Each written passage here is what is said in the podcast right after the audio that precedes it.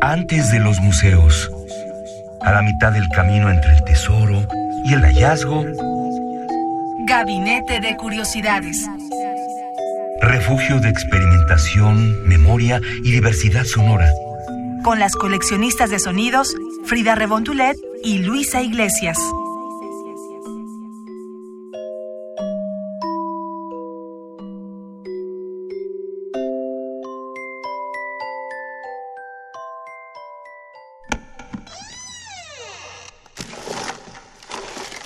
Vasos comunicantes.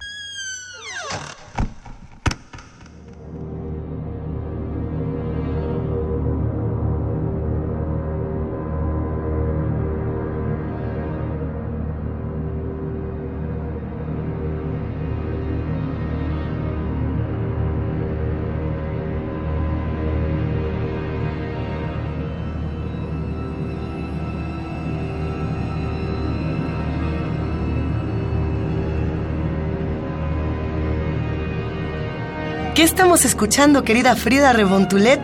Hola Luisa Iglesias, pues estamos escuchando parte de la banda sonora de esta película llamada Annihilation, que bueno, el tema es eh, el alien, que si no la han visto se las recomendamos que la vean, aunque aquí vamos a hablar de ella, no va a ser spoiler, pero sí, sí vamos a contar mucho sobre ella, Luisa. Vamos a contar todo lo que se nos pegue la gana sobre esta película que para muchos de nosotros es la mejor película de ciencia ficción desde la primera adaptación eh, literaria que se le hizo a Blade Runner con Ridley Scott. Esta no es mi opinión, es la opinión de un montón de fanáticos de ciencia ficción, querida Frida, que dicen que la parte sonora, la parte visual, la parte filosófica, intelectual de esta película es única e inigualable. Lo han escrito como un poema audiovisual completamente. Y algo curioso de esta película es que sí se estrenó en salas de cine en Estados Unidos, en ciertos estados. Ellos creen que no le fue tan bien y por eso decidieron hacer el estreno como mundial ya eh, en Netflix, ¿no? En esta plataforma que conocemos. Y, pero yo creo que le ha ido bastante bien. O sea, yo creo que si la lanzaran en cines en México o en otros países, pegaría bastante bien. Porque ¿quién no se quedó con ganas de, de verla en pantalla grande? Todos los efectos visuales que podemos apreciar en Annihilation, que es la segunda película de Alex Garland, este cineasta que es joven, eh, relativamente joven, y que todos ya lo ven como promesa de, de esta camada nueva, ¿no? De cine. De cine de ciencia ficción, del bueno, Ex Máquina, que fue su primera película, es una maravilla. ¿Qué te parece, Frida, si escuchamos un fragmento más de El Alien, The Alien, este, digamos, tema oficial de aniquilación, y regresamos para hablar ahora de esta parte filosófica e ideológica que tiene la película, y, y del otro lado que es la adaptación literaria?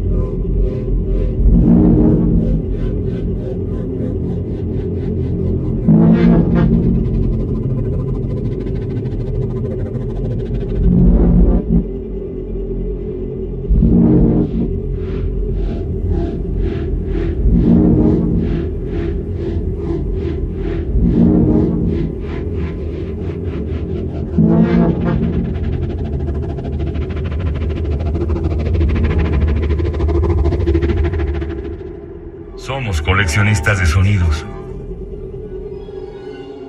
Estamos aquí en Gabinete de Curiosidades. Nos pueden escuchar también en línea por www.radio.unam.mx. Pueden seguirnos con el hashtag Gabinete de Curiosidades y Nos pueden visitar en el micrositio que tenemos dentro del portal de Radio UNAM en radio.unam.mx o en la página bit.li, la I es Y, diagonal gabinete C.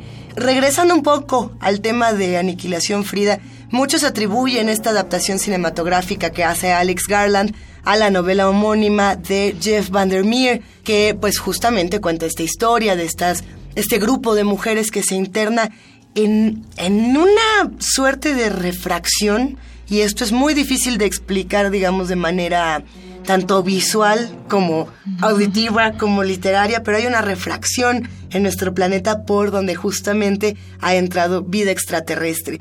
Pero no solamente estamos hablando de fenómenos de refracción, como diría Jeff Vandermeer en su novela, sino también de metáforas mucho más profundas. Por lo mismo hay quienes atribuyen esta película eh, también a una gran influencia de Lovecraft, de Howard Phillips Lovecraft, y su cuento El color que cayó del cielo, donde se describe una suerte de refracción que cae del espacio, igual que en esta película, eh, que no se puede imaginar, que no se puede entender porque es un color que nunca se había visto que es característica también de este escritor, ¿no? Siempre hay algo que no lo conoces, pero está ahí. ¿Y, ¿Y, cómo le hace Alex Garland, cómo le hacen los diseñadores de audio de esta película para que nosotros podamos sentir en todo nuestro cuerpo esta refracción, estos colores inexistentes? Tienen que verla y sobre todo tienen que escuchar este diseño de audio lo más fuerte que puedan. Si tienen audífonos, se los ponen. Si tienen vecinos eh, insensatos, los invitan a su casa y todos lo escuchan juntos, porque merece todo el placer escuchar todas las texturas, todos los pequeños recovecos sonoros que tiene, yo creo que toda esta película. Eh, hay una, una escena, sí, se las voy a contar, sí, es spoiler, ni modo, donde justamente lo que pasa es que la naturaleza misma comienza a mezclarse, a refractarse dentro de esta extraña zona y hay un ser que es un oso y que el oso ya está, digamos, eh, remezclado, reinventado con sus víctimas. Por lo mismo él tiene partes de humano en el cráneo y tiene, es como desfigurado, es un oso muy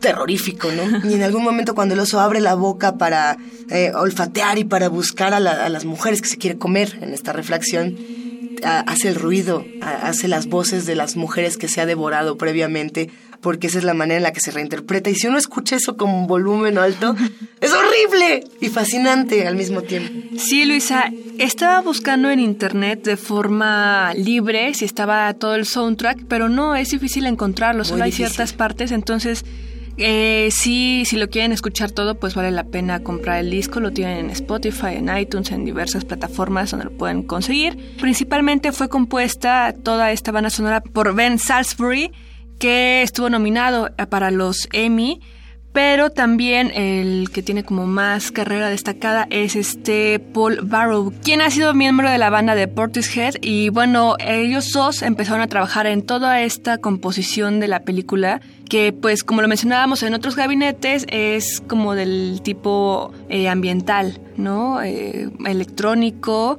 también. Entonces ya nos dirán ustedes sus comentarios. A nosotros nos encantó porque fue muy bien pensada junto con el director, ¿no? Para hacer un proyecto. Porque muchas veces toca que la banda sonora pues no acompaña muy bien a, la película, como que se ve que eran dos mentes trabajando y en este caso se logra juntar todo en un, en un viaje bastante interesante. ¿no? Tenemos una, una pieza más de esta, de esta banda sonora. Creo que sería interesante también hacer esta reflexión o refracción, todo depende de cómo uno quiera ver el fenómeno que ocurre en la aniquilación, eh, que se da tanto en la parte visual como en la parte sonora. Eh, ¿Cómo expresamos un fenómeno como la refracción en sonido? La reflexión, digamos, luminosa es que cuando la luz pega en un prisma, eh, se va para arriba o se va para un lado, pero no entra dentro del prisma. Si ustedes ven, por ejemplo, el álbum de Pink Floyd, The Dark Side of the Moon, ahí tenemos el ejemplo de la refracción, un pedazo de la luz se va para arriba, que es la reflexión, y el otro entra dentro del prisma, que es la refracción. Eh, ¿Cómo expresamos eso en sonido? Eh, aquí eh, por ejemplo, en la pieza del Alien se escucha perfecto el uso de las disonancias, el uso que, que le dan a todas estas texturas. Eh, en la siguiente pieza que vamos a escuchar también se, se, hace un manejo interesantísimo este fenómeno. En la película, por ejemplo, se expresa cuando uno ve los vasos de agua, eh, ningún vaso de agua está dando el reflejo que, que tendría que dar porque la realidad ya es otra. ¿No? Eh, esta película hace una metáfora de lo que es el cáncer, una metáfora de lo que es las relaciones de pareja, una metáfora de lo que es justamente una invasión o lo que pensaríamos que es una invasión tanto extraterrestre como de nosotros mismos, ¿no? Pero bueno, Mejor véanla, véanla. Es muy interesante porque justamente tú lo mencionabas, ¿no? Es un grupo de mujeres que son científicas y la protagonista, su cuestionamiento... Natalie Portman. su cuestionamiento teórico o de sus temas de investigación es la regeneración, ¿no? Que para ella se le hace increíble como todo el tiempo uno está muriendo, ¿no? Todo, o sea, las células todo está muriendo y gracias a eso es que seguimos vivos, ¿no? Si se detuviera el proceso de envejecimiento celular, pues todo quedaría como intacto y eso pues no es lo natural. Entonces es donde entra esta dinámica de, de la naturaleza, pues, como digamos, sobreexcitada, sobre, sobreestimulada, ¿no? Donde todo se combina con todo, donde de repente humanos se convierten en plantas, donde todo empieza a tomar parte de, de la, o sea, la naturaleza empieza a crecer de forma exponencial sin, sin considerar la muerte, ¿no? Siempre está como trascendiendo y como tú lo mencionabas, ¿no? Hace estas referencias al cáncer, por ejemplo, a las relaciones de pareja y al sentido del ser humano mismo. A nuestra búsqueda incesante y continua de aniquilación. Sí. Cómo la, nos autodestruimos todo el tiempo. Este gabinete se autodestruirá en cinco segundos. Vámonos, Fría, ¿con qué nos despedimos? Nos despedimos con la pieza sonora que se llama Annihilation, que es el tema principal de esta película. Y bueno, también eh, como algunas referencias, Luisa, tú mencionabas a Lovecraft y también tienen otros autores, por ejemplo, Ita Hoffman, con el Doppelganger. Bueno, viene de la tradición alemana, pero también se encuentran eh, algunos mitos, por ejemplo, en los egipcios, y siempre está presente, ¿no? También forma parte de esta refracción de uno mismo. Es que justamente en ese momento del doppelganger no podemos contar esta escena, porque ahí sí sería muy mala onda para el que no la haya visto. Pero la pregunta siempre es, eh, ¿somos quien pensamos que somos o somos el otro? Exacto. Y eso, y yo creo que con eso nos podemos despedir. ¿Somos quien pensamos o somos el otro? Pues Luisa, esto fue el Gabinete de Curiosidades. Ahora nos vamos con un poco de miedo. A ver si no somos el malo o somos el bueno. ¿O qué somos? Yo con estar contigo me la paso bien, Frida. Nos escuchamos la próxima semana, queridos coleccionistas de sonidos. Recuerden y visiten nuestro micrositio en www.radio.unam.mx.